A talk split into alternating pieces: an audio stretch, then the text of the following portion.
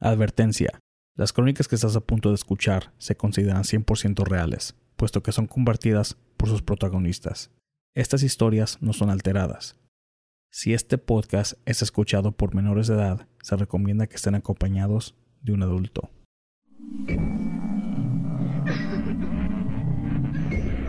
Fantasmas, ovnis, brujería, conspiraciones, todo en relación al tema paranormal. aquí. En Entre la Oscuridad. Bienvenidos a otra noche de lo que viene siendo Voces en las Sombras, de Entre la Oscuridad, donde nuestros grandes miedos se hacen realidad. ¿De qué te ríes? Porque pensé que se te había olvidado el nombre del programa. No, no se me olvidó. Ah, yo soy Juan. Ah, y aquí al lado mío está Ana. ¿Cómo estás, Ana? Hola, muy bien, muy buenas noches a todos. Y como podrán ver, pues estamos aquí en vivo en un martes, cuando normalmente lo hacemos en un lunes. Este, lo cambiamos, ¿por qué, Juan? ¿Por qué lo cambiamos solamente por esa semana? Ah, íbamos a tener un, un participante. Ah, pero al último tuvieron unos problemas, no se pudo. Pero ahora tenemos otra persona que va a participar, por supuesto. Sí, nos- así pasa. Y pues nosotros entendemos también que a veces cuando no se puede, no se puede. Pero pues aquí afortunadamente pudimos encontrar a alguien que nos pueda contar algunas historias. Y qué mejor manera que regresarnos a lo que vienen siendo las raíces de este, de este proyecto. A lo que me refiero es a la persona que pudo, a, que dio el- ese empuje, que dio esa, eh, la, la inspiración para empezar algo así. Antes de que la traigamos aquí en vivo, ah, ya tenemos algo en el chat. Tan rápido. Obi-Wan Kentucky. Saludos. Saludos. Y sí, esta noche tenemos a Rocío, que está aquí con nosotros. Hola. Hola, hoy, hoy se te va a llenar la audiencia. o en este momento todo el mundo se desaparece, ¿no? Sí. Entonces, para los que no saben, esta persona que tienen en pantalla viene siendo mi mamá. Ella fue, a los que han escuchado el podcast desde el principio, ah, viene siendo, no sé si el segundo o tercer relato en el primer episodio que sacamos eh, al, público. Ella fue la que participó. Con ella se empezó el proyecto, ah, se empezó el- el- la versión podcast y hasta la fecha uno de los acontecimientos más este más perturbadores creo porque está está bueno sus Sí, están muy buenos sus relatos. Y pues estábamos esperando a tener una ocasión especial, pero afortunadamente se nos pudo adelantar y pues aquí tenemos con nosotros.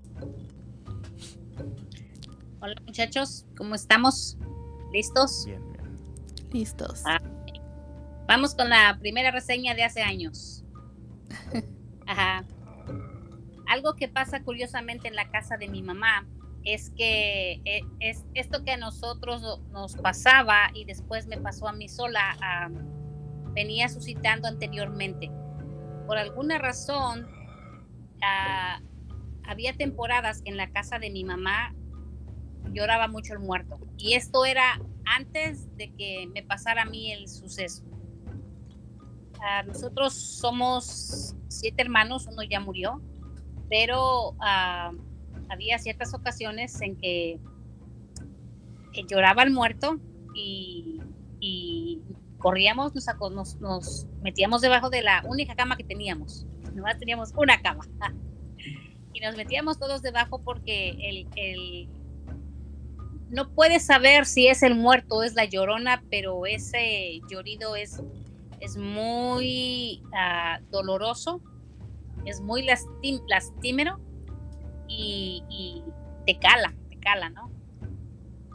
Y bueno, corríamos y nos metíamos, a nos metíamos debajo de la cama. Eso pasaba solo en ocasiones. Entonces, ah, la casa de mis padres antes, ah, cuando ellos construyeron, hubo un montón de rocas que se quedaron enfrente de los tres cuartos, eran tres cuartos seguidos. Y nosotros escuchábamos que era ahí donde siempre lloraba, el- lo que lloraba ahí, pero sí, sí era algo fuerte. Ah, mi mamá pensaba ocasionalmente ellos en eso, en los tiempos que iban a llorar, ellos, ella pensaba que nosotros inventábamos las cosas porque no, no había tenido la experiencia junto con nosotros. Ella por alguna razón salían, ella y mi papá, y cuando regresaban, este, pues ya habían pasado las cosas y nosotros estábamos ahí encogidos, este, llorando, y ya eso había pasado. Ella pensaba que era el vecino que, que nos hacía esa maldad, o algún primo o algún tío, porque no teníamos puerta.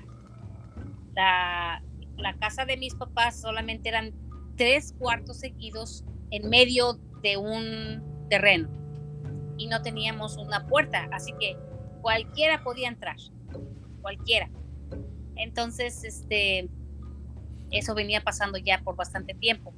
Y cuando esto pasó, fue cuando yo salí. Fíjate, ah, hay veces que escucho que dicen que cuando ya estás en tu casa, que llegas de donde llegas, y por alguna razón uh, tienes que salir o te invitan a salir y tú como que no quieres, es mejor que te quedes porque hay cosas que pueden pasarte sin que las tengas previstas. Solo pasan. No eras tú posiblemente la que tenía que pasar ese suceso, pero por alguna razón violaste las leyes y sales y algo pasa en el camino. Yo creo que eso fue lo que me pasó esa vez, porque yo ya estaba yo adentro de la casa, ya estaba, ya estábamos acostados, ya nos habían leído la cartilla a mi hermano este Fermín y a mí, que éramos los más andariegos, honestamente éramos muy andariegos. Y ya nos había dicho mi mamá que si nosotros entrábamos después de las 8 de la noche, ya la, la puerta iba a estar cerrada, no íbamos a entrar teníamos que esperar hasta que llegara mi papá, que él estaba trabajando en ese tiempo en el segundo turno. Pero pues, pues ahí la, la prima estaba con el novio ahí en la esquina y la hermana vino a, pedirme de favor que fuera yo a, decirle que se metiera porque, porque mi, mi, tía estaba muy enojada y ya venía a traerla de los pelos, ¿no? Y yo dije, pues, ¿cómo va mi tía a hacerle ese, esa escena, ¿no? Delante del novio pues porque éramos muy chamacas, éramos muy chamacas en ese tiempo. No era tiempo de tener novio, pero pues ya andaban ahí de novio, ¿no? Entonces, a mi tía la quería para modelo, pero no se le hizo.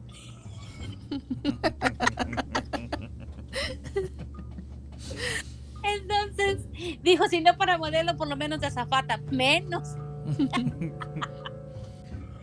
Entonces, pues yo fui. Yo fui porque ni siquiera me llevé un suéter, este, y, me llevé mis tenis sin calcetines, ni tenía yo calcetines, o calcetas, ahí voy, a verla que, que se metiera porque ya mi tía la estaba llamando. Y cuando yo regresé para adentro, pues ya mi mamá ya me había cerrado la puerta.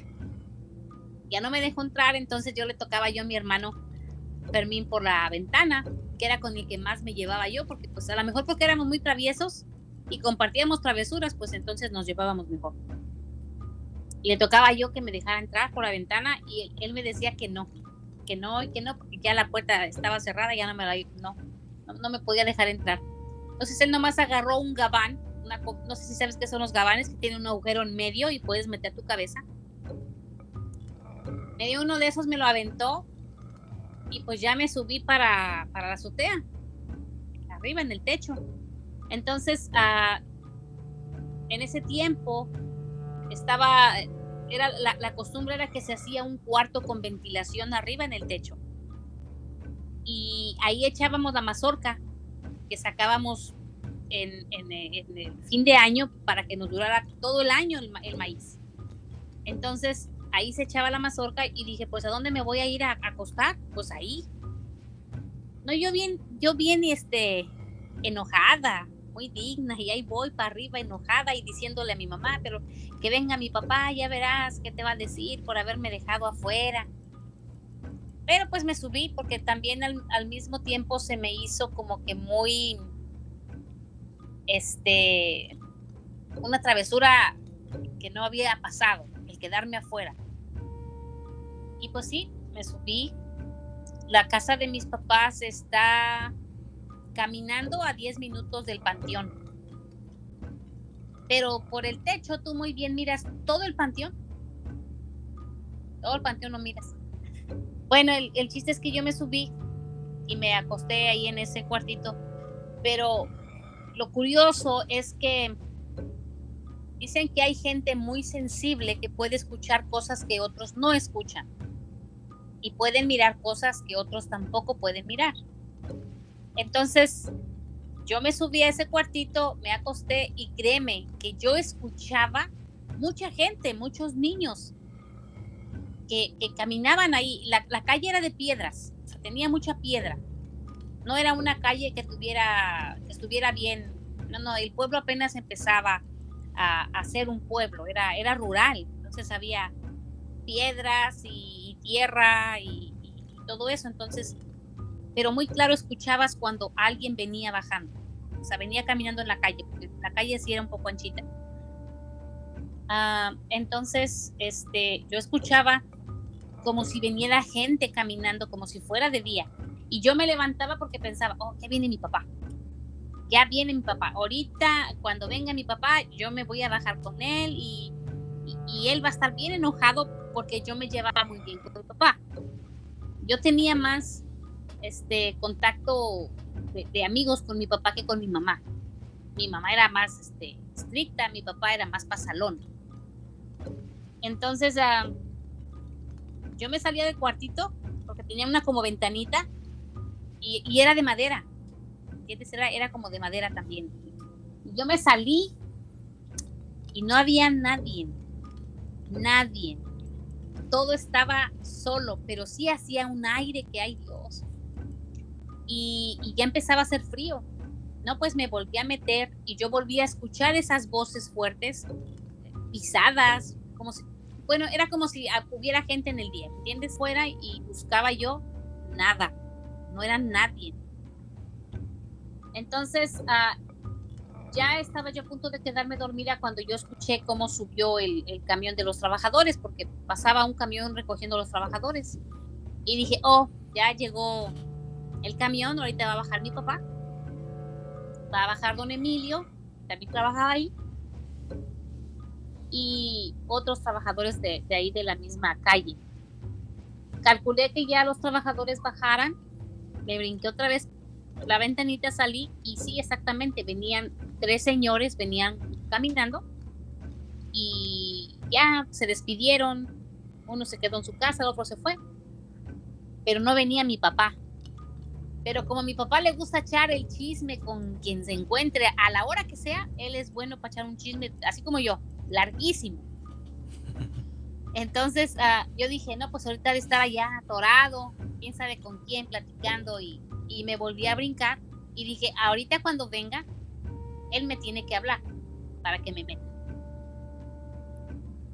Esperándolo yo me quedé dormida. Cuando de pronto ya empecé a escuchar todo ese ruido, todo ese ruido, para eso yo escucho que alguien sube las escaleras. Y yo pensé, dije, no, es mi mamá, porque ya mi papá la, ya llegaría o a llegar, la va a regañar, ¿por qué me dejó afuera? Yo escuchaba los pasos, de verdad.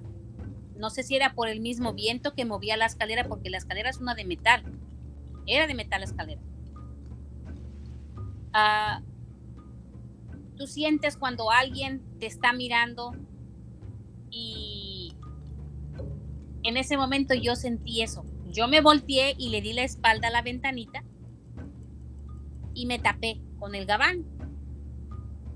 Y yo sentí que alguien se asomó en esa ventanita y me miraba, pero no me decía nada.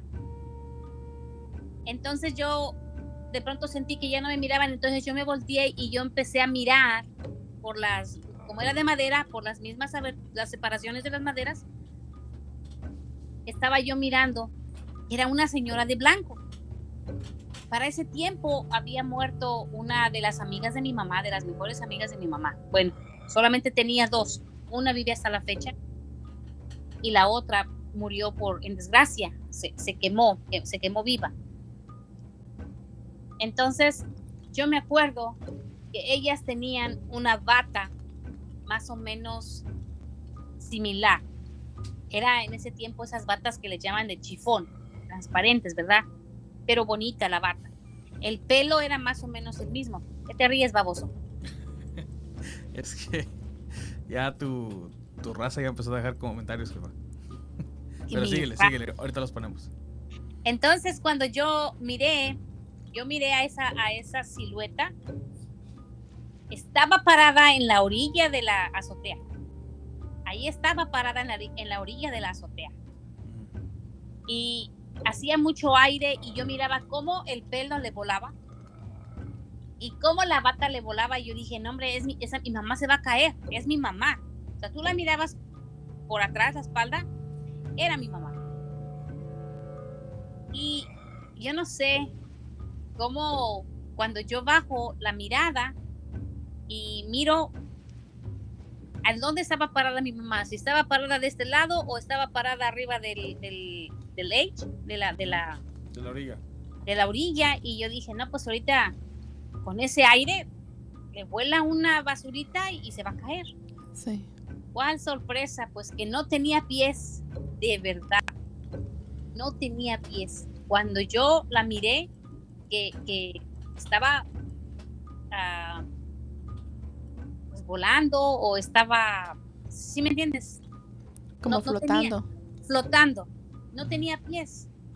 Entonces yo en ese momento empecé a levantar la mirada, a subirla, por la curiosidad de que quieres saber entonces qué es lo que está ahí. De verdad que yo nada más cuando yo la, la miré, el pelo, o sea, la, la- la cara la empezó a voltear, empezó a voltearla, porque ya cuando yo alcancé a mirarla, ya el pelo le iba al lado de media espalda en, en inclinada así pues. Ahí ya no me acuerdo de nada. Yo no sé si la vi y la impresión me, des- me desmayé. El caso es que cuando yo me desperté yo estaba helada, helada de- de- del cuerpo. Y yo solamente escuché cuando mi mamá llegó, ella y, doña Chávez y don Reyes, que iban ellos muy temprano a traer alfalfa teníamos unos, un terreno de alfalfa y iban a traer alfalfa y nomás escuché que la señora regañó a mi mamá y le dijo, ¿cómo puede ser, Lucila, que se te ocurra dejar a la chamaca fuera? Hubieras dejado a uno de, los, de tus hijos, pero ¿cómo vas a dejar a la muchacha fuera?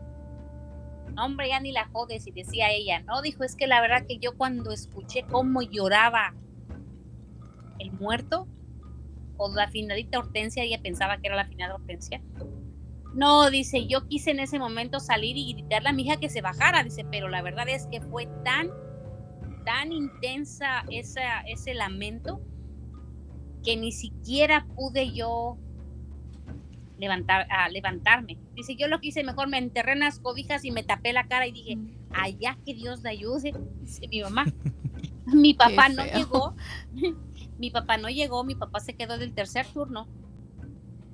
En el tercer turno él se quedó y bueno pues este en ese momento llegó yo ya me había bajado yo ya cuando mi mamá llegó y se metió yo me bajé y mi hermano Germán entonces estaba él muy chiquito él yo creo que él sí estaba preocupado pobrecito porque cuando yo me me, me, me acurruqué con él él me tapaba y me decía ay mira estás bien fría ¿por qué te quedaste afuera? ya no desobedezcas a mamá porque mira, te deja fuera. Y él estaba preocupado. Ya cuando era hora de ir a la escuela, yo me levanté y ya en ese tiempo pues, nada más te lavabas que te- este, las alas y la cabeza y la cara y vámonos a la escuela. Y ya mi mamá ya estaba platicando con mi papá. Ya le estaba contando qué le pasó. Ya mi papá me dijo, pues, ¿qué te pasó? Y le dije, pues, ¿qué me pasó? Pues que mi mamá me dejó fuera. ¿Y sabes qué? Que me fue a ver y no me despertó, o sea, no, no me movió para que yo me bajara. Y yo la vi a ella y ella se paró en, el, en, la, en la orilla de la azotea y en eso me acordé, dije, no es cierto. Si no era mi mamá, no era mi mamá porque ella estaba flotando. Y me dijo mi mamá, no hombre, vino a llorar la finadita Hortensia y es que lloraba tan, tan lastimero era su, su llorido que, que, yo no me pude ni mover, ya no pude ni siquiera ir a verte y decirte que te bajaras. Pero sí, esas son, esa es una de las cosas más fuertes que a mí me ha pasado. Especialmente pues porque solo tenía yo, que 14 años yo creo. Unos 14 años más o menos tenía en ese tiempo. Eso, eso fue con, uh, una de las experiencias más fuertes que yo tuve para esa edad. Ya de vieja, pues ya otras pasan, pero esa sí fue muy algo que yo pienso que no se me va a olvidar. No se me va a olvidar, pero bueno, te digo, sí. Lo bueno que no estaba tan chiquita, porque a lo mejor si le hubiera pasado de unos 6, 7 años, yo creo que ya ni se acordaría de eso. Pues sí, fíjate que dijo mi Juan, pero pues otra mentira podías contar. en los comentarios, Alfredo, Alfredo Rueda dice: Hola Nite Juan, saludos a los dos. Lalo comenta: Saludos, Doña Juan. Doña. Aquí el Tony dice, hagan TikToks hablando de cosas de horror. Eso lo tenemos planeado. O sea, tenemos... Sí, tenemos como unos cuatro videos en TikTok, pero esos son de la sección de archivos ocultos, pero sí tenemos planeado subir más clips. Vamos a estar más activos. Claro. Al señor Don Roberto y saludos, Juan y Ana acompañándolos y con, y con invitada de lujo que a toda moda. Dice, señora Rocío, mucho gusto. Disculpen, ¿dónde sucedía esto? Y estaban cerca de un cuerpo de agua. Sí, uh, fíjate. Uh, nosotros, la casa de mis papás, vivimos, no, no, no sé qué tan cerca esté, pero de lo que ahora me doy cuenta es que el drenaje nunca sirvió y la casa se inundó. Porque la acabamos de componer. Oye, pero ¿cuál cuerpo de agua está cerca? no, no, no es, no es, no hay, uh, bueno, no hay agua por ahí. Hay mucha humedad, no te puedo asegurar si hay un ojito de agua o una línea de agua porque nosotros tenemos tomas de agua de la Malinche. El agua que surte es al pueblo, ese, esa agua parece que viene de la Malinche. De ahí viene. No, pues lagos no hay. Había, pues cerca de la casa, fíjate que no. De la casa, así que tú dijeras, oh, es, a un lado de la casa pasaba un río, no. Antes, ah, la, casa, el río más cerca estaba como a, como a 30 minutos caminando de ahí. Había muy buenos ríos por ahí, pero pues con el, cuando llegaron las fábricas los empezaron a secar mm. por los químicos del desagüe pero había ríos por allá, claro que sí había. Había bastante río. Pero cerca no, pues 30 minutos es mucho. Sí, lo, más cerca era es el panteón, que está como a 5 o 6 minutos caminando. Sí. Puede ser que Wow, no, pues eh, no sé. en los comentarios también Dice, se me hace que la señora se trató a temprana edad. Ese Rafael Corona. Hijo de mío. sí, es tuyo. Ese es mío. Sí, sí, sí. Saludos, señor. Otra vez, saludos de la, Rocío de, de, la Sanra. Ni lo mande Dios. dice Fernando, dice saludos a la suegra. oh, sí, este que quiere mucho a mi Wandy. es la rodilla de Hannah. es que, es que se tomó una Red Bull, le dio alas a la que se te apareció. y dice que ni así aprendiste. Te encerraron y ni así aprendiste, te las corrías todavía. Sí. Te digo, era yo tremenda. Sí, era yo, la más tremenda, la, más tremenda de, mi, de la casa de, de mis hermanos, pues era yo, era yo así como que muy hiperactiva. Ahora, a veces, a veces que platico con Rafa y le digo, oh, yo pienso que hasta la fecha caigo de que creo que todos mis hijos me sacaron a mí. Decía la mamá de mi esposo Luis. Dice, decía cuando Juanito era muy travieso, ¿verdad? Y, y el este Pancini. Y decía, te sacaron a ti porque a mi hijo no, jamás. No, hombre, dijo, ¿cómo crees que Luis Ángel iba a andar haciendo esas cosas? Y honestamente sí le atinó. Le atinó Me sacaron a mí mis hijos, la verdad que sí. Ah, dice Cristina de Martínez. Hola, buenas noches, saludos a todos. También a Guadalupe Rueda, saludos. Guadalupe Rueda, mando saludos. Al señor Roberto dice, vaya qué experiencia tan fuerte, me gustó. Ese pueblito aquí no tuvo experiencias así. O sea, es ese pueblito pues es mucha gente hay eh, en promedio hasta cuánto llega, o sea, el más el más viejito.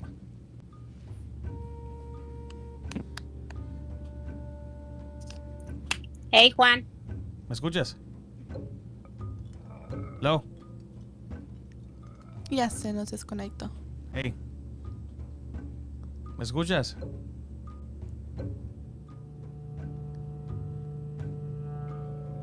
Le puso mute. Le movió algo.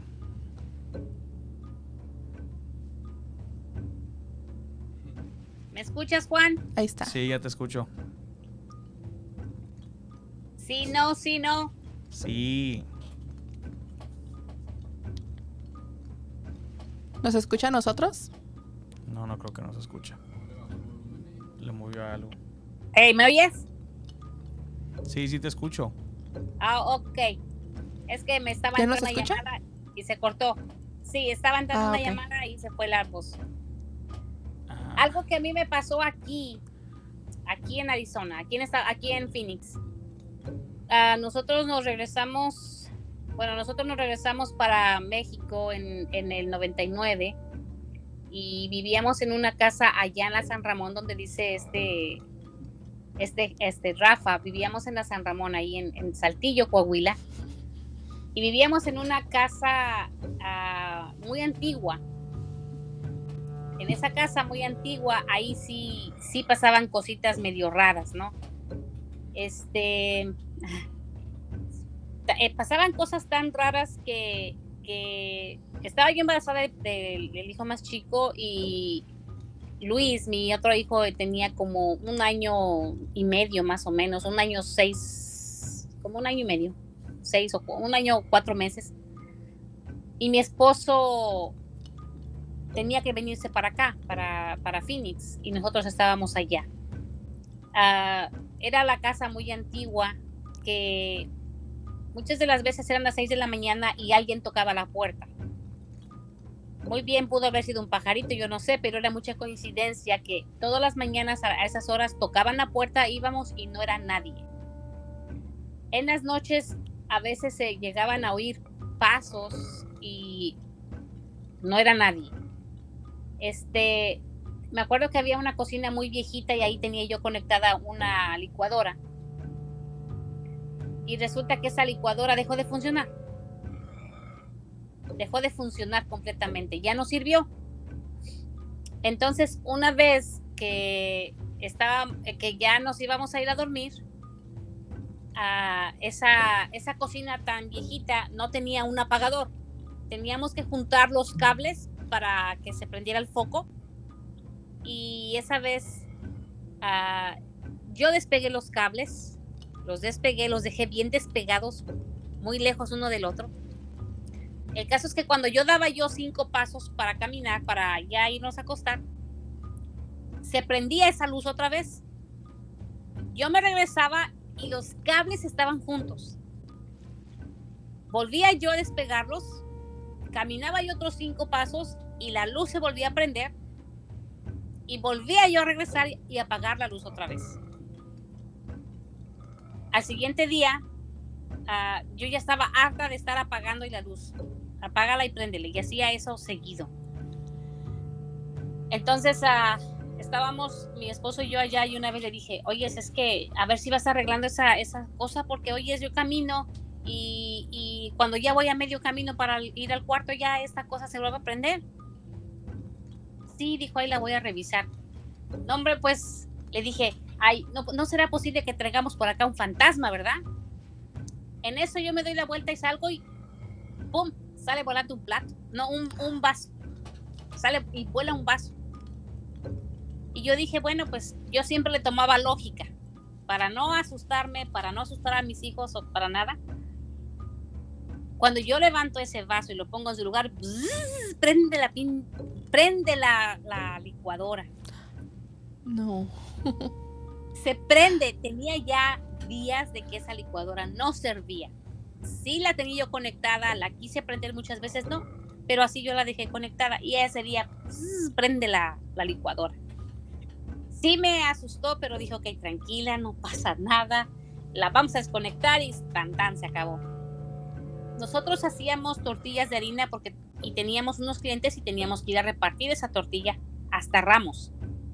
Entonces mi esposo y, yo preparamos la tortilla y dejamos a dos señoras, ah, no, a la, a la mamá y a la hija. Eran dos personas que hacían tortillas con nosotros. Entonces le dijimos, ¿sabes qué? Nosotros nos tenemos que ir. Nos tenemos que ir a dejar la tortilla, pero regresamos antes de que terminen. Calculábamos el tiempo para que cuando llegáramos ellos ya habían terminado. Nosotros levantábamos la tortilla, la contábamos y la empacábamos. Perdón, me dijo sí.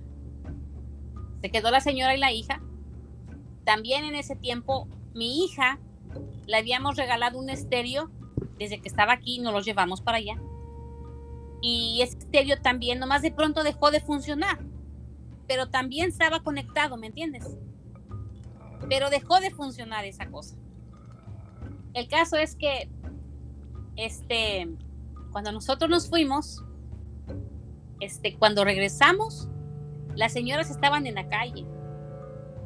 ¿Y ahora qué pasó? Le dije a mi esposo, no me digan que se fue la luz o algo pasaría, ¿qué o se acabó el gas y ya no acabaron de hacer tortilla. Estaban afuera las señoras, estaba enojada la señora y nos dijo, por favor, don Luis y doña Rocío, no nos vuelvan a dejar aquí solas en esta casa. A la vuelta si se van a ir a dejar la tortilla, o se queda don Luis o se queda doña Rocío. Pero no nos dejen solas, dijo. Oiga, dijo, es que ese estéreo se prendió solito y luego su lavadora empezó a jalar solita también. No dijo, pues nos salimos. Nos salimos, dijo, y aquí estamos paradas, dijo. Y bueno, pues total, pasó eso y ese día la vecina, la que vivía a un lado, ya una vez nos dijo, ¿cómo les está yendo? Y le decíamos, pues bien, fíjese que pues nomás que la luz como que falla seguido. Ya nos dijo ella, no, no, no es eso, dijo, fíjese que le voy a contar algo que pasó hace muchos años, dijo. Yo soy una de las vecinas más antiguas que vive aquí en este lugar. Dice, todo eso donde usted está, todo para allá, todo era baldío. Era terreno, no había nada, solo había unos cuantos tejabanes o unas cuantas casitas de cartón que nos venimos y nos movimos aquí. Entonces dice, ah, había unos novios que ya se iban a casar. Ahí donde usted vive, todo eso era solo, no había nada. Entonces hubo una vez ah, que en fin de año este, quemaban llantas y celebraban el, el año viejo, ¿verdad? Para recibir año nuevo. Pero dice, había una casita aquí y había otra casita bien lejos bien lejos y pues, pues no había mucha facilidad de luz. Entonces estos muchachos a alguien los mató. Ahí donde usted vive, válgame Dios, dije yo.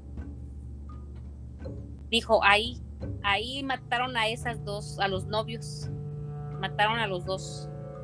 A las dos, dijo. Y desde ahí pasan muchas cosas raras en esa casa, dijo. Yo pensé que el dueño les había dicho porque en esa casa casi nadie quiere vivir. No, pues nosotros fuimos los valientes, oiga. Total, el caso es que eso nos dijo la señora. Bueno, mi esposo se tuvo que venir para acá y nosotros nos quedamos. Créeme que en esa casa nunca nos fue mal, gracias a Dios. Nos fue muy bien a pesar de todas las cosas que pasaban, la, última vez que a mí se me prendió la luz y ya no estaba mi esposo, este, yo estaba tan frustrada por eso que pasaba hasta que en ese momento le dije, ya, ya, ya, ¿sabes qué? Mira, yo no sé ni qué serás, no sé qué serás, tampoco te estoy diciendo que te vayas de tu casa, Solamente te pido que por favor no me asustes, porque yo no te estoy corriendo, te estoy dejando que vivas donde es tu propiedad. Pero solamente déjame estar aquí por un tiempo, porque no tengo dónde ir. Y me quiero quedar aquí más tiempo.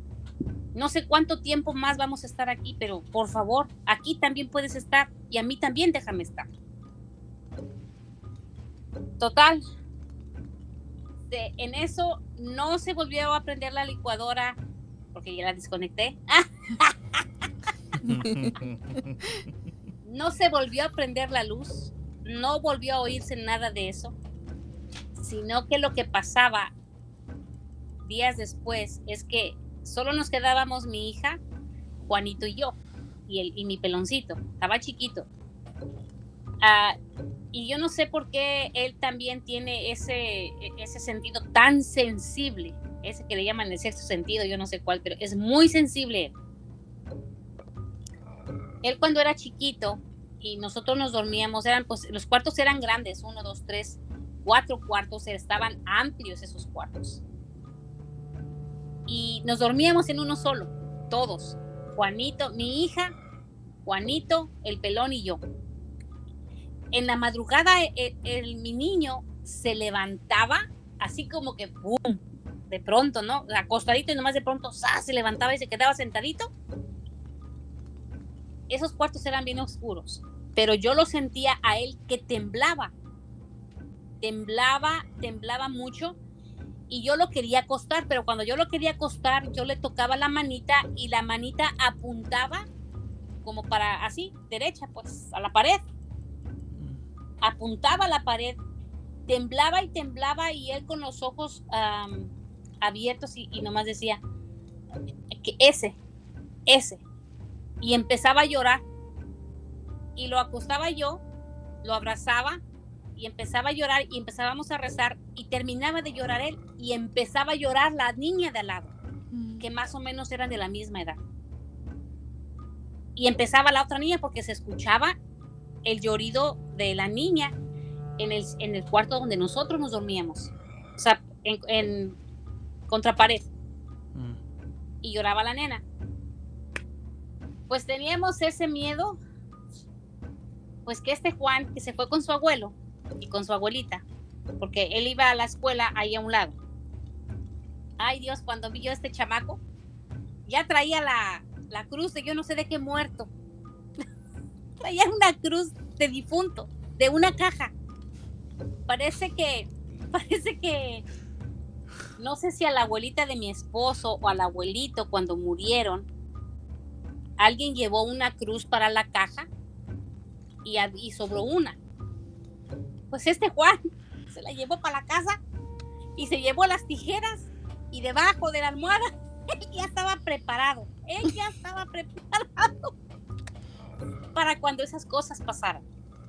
Pero eso pasaba también, eso pasó, pasaba en las noches.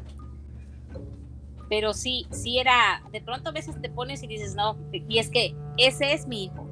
Él, él, no podía dormir, eran, yo pienso que 11 años, 10 años, y él no podía dormir solito. Y tenía que dormir con la luz prendida. Yo no. Y mi hermano. Ella se refiere a mi hermano. Ajá, a mi, a mi otro hijo, al, al, morenito. Y, y, él no podía dormir solo. No podía, y él decía que veía, y ya era grande, ya era nueve años. Y él decía que veía y veía y veía a alguien. Y todavía en la, las últimas veces fue cuando vivíamos uh, en el 2008 más o menos. ¿Sí, verdad? Creo que sí. Decía, y una vez me acuerdo que sí mencionó unas veces que se le aparecía como que una cara.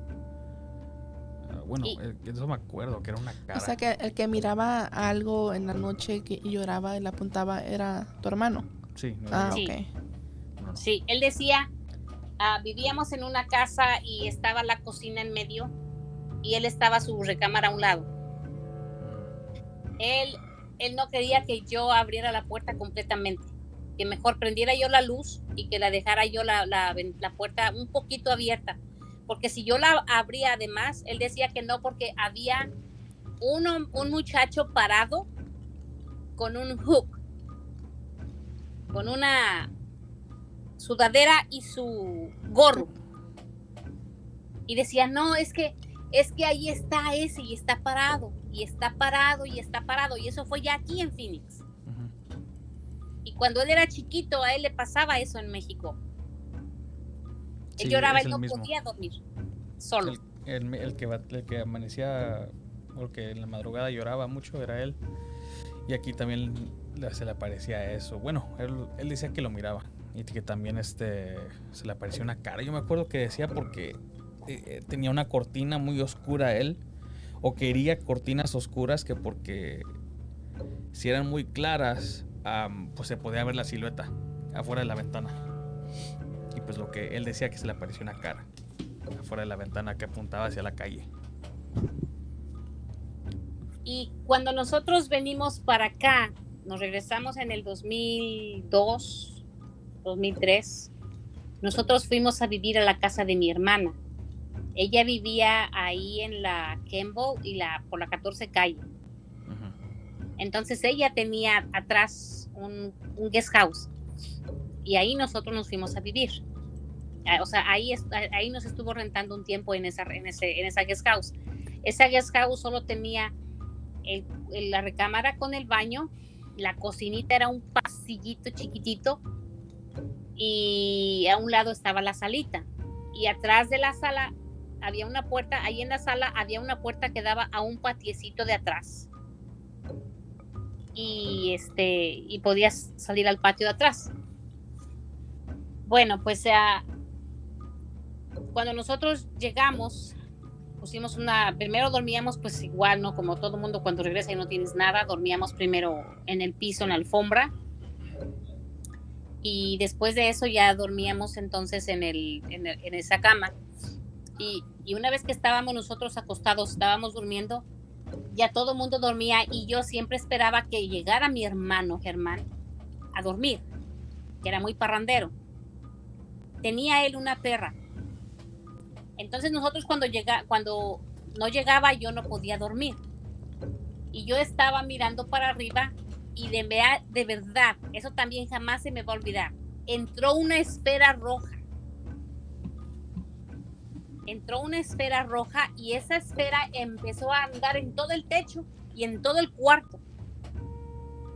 Y yo pensé en ese momento, híjole, se me hace que por ahí ha de andar a un, a- han de andar buscando a alguien y el mosco, bueno, el helicóptero ha de andar buscándolo por aquí. Entonces, yo estaba, la, la cabecera daba a la ventana que daba al patio de en medio, que estaba en medio de la casa de mi hermana y el guest house. Y aparte había otro patio atrás del guest house. Entonces, yo jalé la, la cortina para mirar si realmente el, estaba ahí el helicóptero. Y no había nada. No había helicóptero, no se oía nada, todo estaba en silencio. Entonces, yo empecé a, a- a a buscar esa y, y esa esfera se detuvo en la televisión. Allí en la televisión empezó la esfera a dar vueltas y vueltas y vueltas. Entonces yo en ese momento dije, en la torre, que también aquí ya hay brujas. Sí, lo que le iba a preguntar, porque yo que siempre dicen que las brujas son, se aparecen como esferas rojas. Sí, e- Que van a eso los fue lo que cerros. yo pensé. En la torre, que también aquí hay brujas. Entonces en ese momento dije, Diosito Santo, estoy, estoy despierta, estoy despierta, estoy despierta.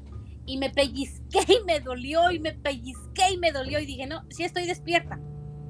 Es una esfera. Y sí, esa esfera anduvo en todo el cuarto. Después estuvo en la, en la, en la televisión, le dio vueltas a la televisión. Quizás atravesó la puerta que va al patio, la atravesó. Yo nada más cuando vi, ¡fum! Se fue y ya no vi nada. Eso es lo que pasó en, en esa guest house. Y en esa guest house pasaban tantas cosas raras, de verdad, pero raras, que una vez mi hermana entró ahí y se acostó en la, en el, porque nosotros ocupábamos la sala y mi hermano ocupaba la recámara. Estaba ahí una cama. ese, ese día ella se acostó, venía del trabajo, y ella dice, de pronto se soltó, como que se quería desmayar. Entonces entre Rafa, no sé si se acuerda Rafa, Rafa, este, la levantaron para llevarla y pasarla a su, a su casa. Ya no se podía levantar y trataban de revivirla para que se levantara. Ella dice que estaba acostada y que nada más de pronto miró como una silueta grande se paró enfrente de ella y con una mano como si le jalara así. Dice que la empezó a jalar el aliento. Como si le absorbiera, dijo, con esa, él, él nomás acercó y se agachó y con su mano me jalaba el aliento y mi energía. Me jalaba y me jalaba y si yo sentía cómo me iba y me iba y me iba y ya no se pudo levantar. Se asustó mucho su hija, se asustó mucho Rafa y la tuvieron que sacar de ahí. Ahí mi esposo dice que cuando mi hermano, a veces que tomaba, no podía dormir ahí. Dice que hablaba y hablaba y hacía muy feo. Hablaba feo. Pero ahí en esa recámara pasaban cosas bien raritas. Bien raritas. Y a mí lo que en sí me pasó fue eso, lo de la esfera. Y a mi hermana, ahí lo que fue es, que dijo ella, dijo, no es que llegué, me cansé y de pronto yo me quería dormir, pero cuando yo me abrí los ojos, miré una, una silueta, era una silueta grande y me, me jalaba. Me jalaba el aliento, me jalaba y me jalaba y yo sentía que se me iba y se me iban las fuerzas y ya no pude, ya no, ya no se pudo levantar. La tuvieron que levantar. Y eso pasó aquí, ahí en la Kenwood, en la 14 calle, enfrente de la escuela Medicine porque ahí iban a la escuela ellos. Atrás sí había un arbolote, pero de aquellos, grandote. Sí. Oye, pero no nada más en esa casa, ¿te acuerdas cuando, cuando tío Germán también acabó moviéndose a la casa de al lado, la del vecino? Sí, esa casa era de mi hermano Jorge. Esa casa era de mi hermano Jorge también. Él tenía ahí unas guitarras. Yo no sé qué habrá hecho mi hermano. Yo no sé qué, yo no sé qué pactos habrá hecho mi hermano pero también tenía, era tan sensible que él hasta la fecha él no duerme, no puede dormir. Hasta la fecha, no es ahora por, por su problema, pero no puede dormir, no puede dormir. Y desde esas fechas así le pasaba a él. Él se había quemado, él hacía vidrios y se quemó, se quemó con, creo que con un aerosol o algo, algo le pasó. Era un ácido, creo. Ajá, y se quemó todo acá atrás en su axila y yo era la que lo iba yo a curar en las mañanas. Sí, no, nada más de su axila, creo que era, ah, ponle que de aquí. Sí. Y hasta acá, como parte de aquí abajo. Pero, o sea, feo, o sea, una quemada fea. ¿Pero cómo se quemó? Eh, que, eh, creo que. Yo me acuerdo, nada más tuvo un accidente y se le regó como que un tipo de ácido.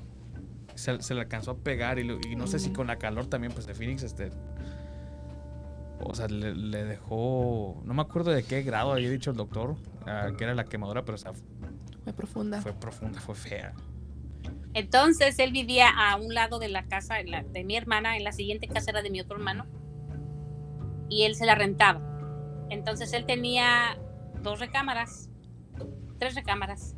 En una dormía él, la otra era su oficina y en la otra tenía sus guitarras yo no sé por qué, pero hay unas ciertas canciones que cuando él ponía, no, no, no, a mí me perturbaban, pero me perturbaban mucho. No sé ni en qué quieren decir en inglés esas chingaderas, pero el caso es que me perturbaban. Hasta la fecha a mí me ponen ese tipo de músicas y a mí me inquieta mucho. No sé por qué no puedo, no puedo escucharla porque me pone bien nerviosa. ¿Qué música es? Ah, como death metal. Ok. Pero es que cuando ella dice que no sabe qué pactos habrá hecho mi tío, es que hubo un tiempo cuando muchos, muchos de nosotros pensábamos que él se había metido en algo que no nos quería decir. Porque no, le pasaban muchas cosas a él que. O sea, uno cuestionaba. Lo mirábamos como que. La neta, nosotros entre los primos decíamos, eh, creo que tío está poseído. O sea, era algo que era un rumor muy grande en la familia. por las cosas que hacía a veces. Y Y eso lo de las guitarras. Bueno, síguelo contando de las guitarras. Entonces me tocó ir a, a curarlo en la mañana antes de que se fuera a trabajar. Y él siempre dormía con las luces prendidas.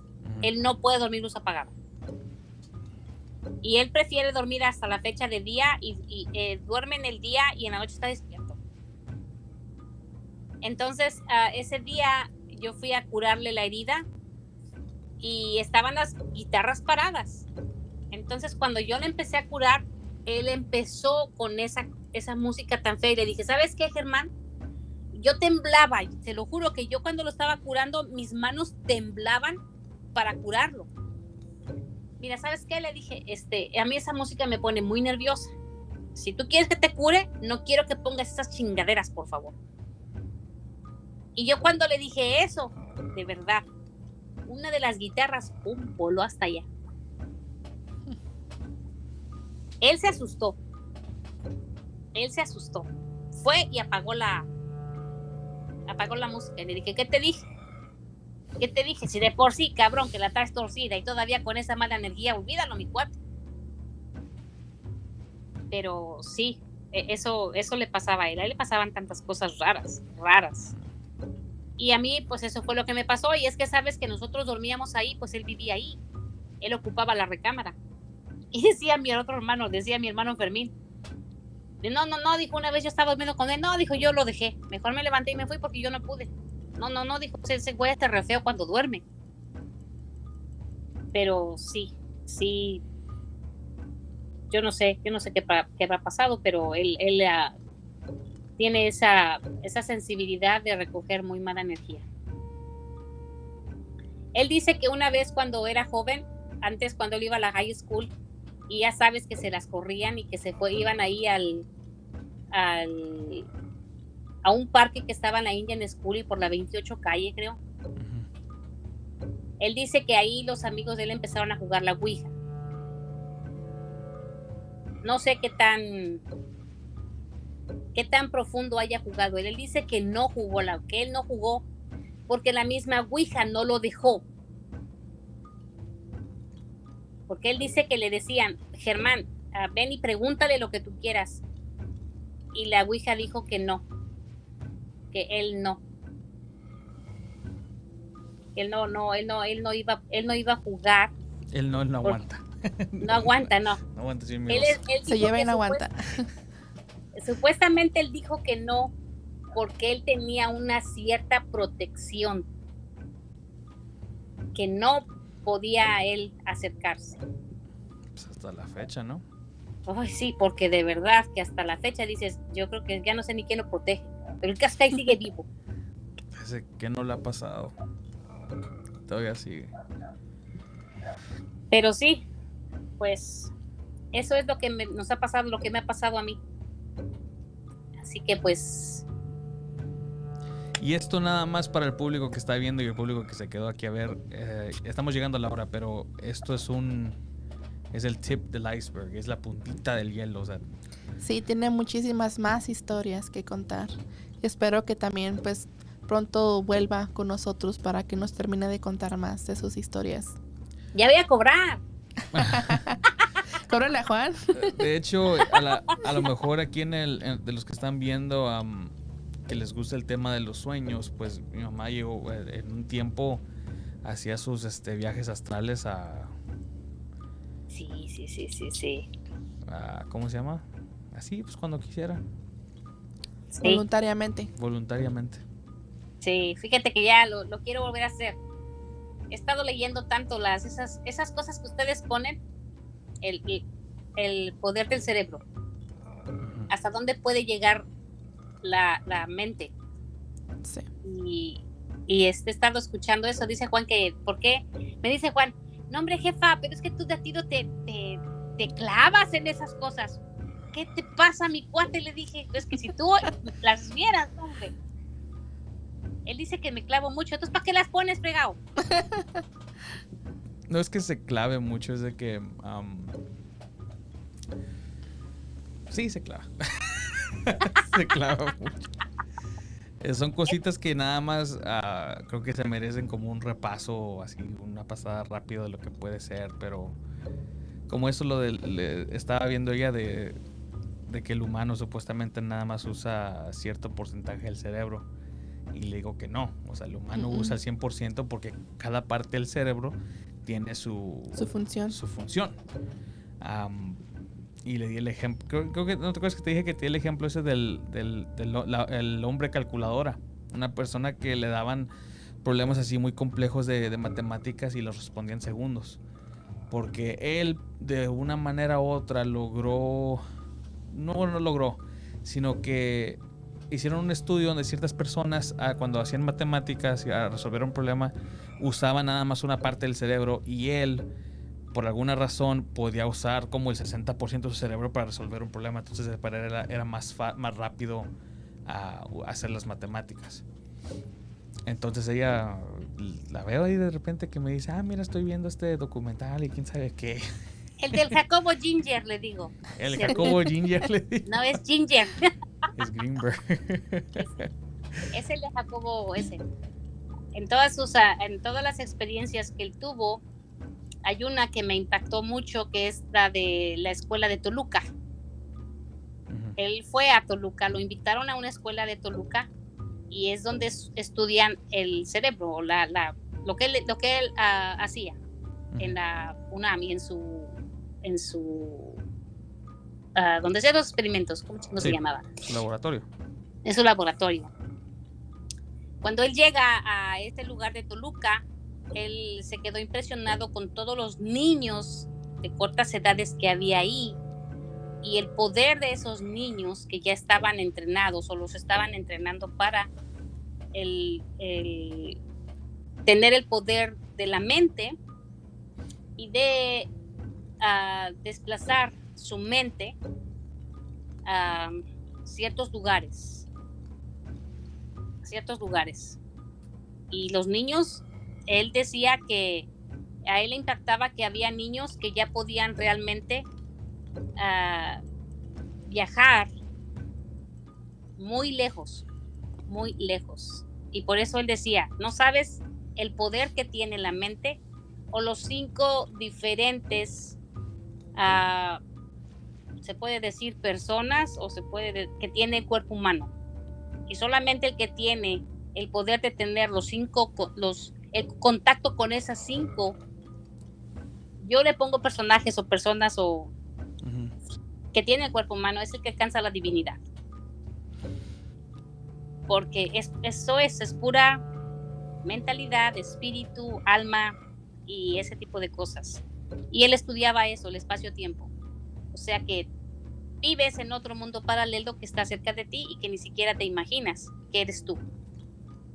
Y es por eso que muchas de las veces, yo pues eso fue lo que entendí, que muchas de las veces tienes la capacidad de desenvolverte en ciertos tipos aquí en esta vida, porque tu otro ego te impulsa a tener ese contacto y esa habilidad. Es cuando ya tienes el contacto con tu otro ego con tu ego. Cuando ya tienes el contacto con tu otro, es más, es más fácil que tengas esas habilidades. Y de ese tipo de cosas o de ese tipo de divinidad, yo leí un libro, Jesús lo alcanzó. Él lo alcanzó. Él pudo hacer eso. ¿Y dónde lo estudió Jesús? En los tiempos que estuvo perdido, cuando él salió y se fue al desierto. No, no, él no se fue al desierto. Él, él anduvo en muchos lugares. Cuando estuvo, cuando no cuentan los años, que cuentan los años perdidos de Jesús, ¿dónde estuvo? En el Himalaya, en Egipto, en China, donde sea, porque él quería saber. Y él fue uno de los que alcanzó la divinidad. Así que es, es, es interesante cuando le digo a Juan, mijo, es que cuando tú subes un tema, hay ciertos temas que a mí me, impactan y, como él dice, te prendes de ahí. Y la verdad sí, me hago adicta y todos los días por lo menos seis horas, siete horas estoy escuche y escuche y escuche y escuche. Y es algo que te digo, cuando hay algo que te, no tanto que te impacta, sino que es muy, uh, muy hábil para ti el, el, el captarlo y generarlo. Y dices, yo lo sabía. Por alguna razón, yo lo sabía. Y es, son, son temas bien interesantes que ustedes ponen. Solamente si los haces un poquito más profundos y que la gente empiece a, igual a que se, a que se, ¿cómo dicen? A que se. Ingeniero, quítale ya. Ya empezó. Y más temprano también, dígale. bueno, total. Ok. A, mí sí me gusta mucho. Yo, yo los admiro mucho. Yo soy la admiradora número uno de mi Juan. Nada más que le, le falta ser un poco más deeper. Un poquito más deeper. Ya le dije, mijo, antes de subirse al, al, al podcast, lea tantito, mijo. Me, me falta ser más este Johnny Depp. ¿Qué, ah, acabamos? Sí, ya es todo, ya estamos llegando a la hora. Ah, muchas gracias, madre, por participar y contar tus anécdotas de nuevo. creo que ya se merecía un, remasterizado esto porque pues ya lleva cuánto que salió el, el, primer episodio. Llevamos para siete años. Pues el primer episodio salió en el 2016 si no es que el 15. Sí. El 15 creo. Dice aquí tu hijo Rafa, dice ya doña show de terror, no la rosa de Guadalupe. el señor Roberto pregunta, cuando mencionó que había muchas voces provenían del panteón. No, de la calle. Yo los escuchaba en la calle. Pero posiblemente podían, no, yo pienso que eran de la calle y al mismo tiempo yo pensaba que las traía el viento pero pues ya era medianoche y en mi pueblo a esas horas nadie está despierto, mm, porque era muy oscuro. ¿Y el panteón está qué? ¿Tres cuadras de la casa? O sea, eh, está cerca, pero... Ah, ¿Cómo puedo decir? O sea, tú caminando llegas ahí como unos 6, 7 minutos. O sea, caminando. Pero sí, es como si, si, nos fuéramos nosotros de aquí al, a la 27 Avenida, de cuenta. O sea, no, Ah, un poco menos. Sí, está, está un poco retirado, entonces no, para, para escuchar algo del panteón está muy difícil. Tiene que ser algo así. Tiene... O sea, está cerca como para ir caminando, pero no para escuchar. Ajá, no para escuchar que, que, venga del panteón. Y hasta eso, si, te subes al techo de la casa de mis abuelos, no, no se puede ver. Ahorita ya no se puede ver el panteón. ¿O sí? Sí, porque ahí sigue. Sí, pero.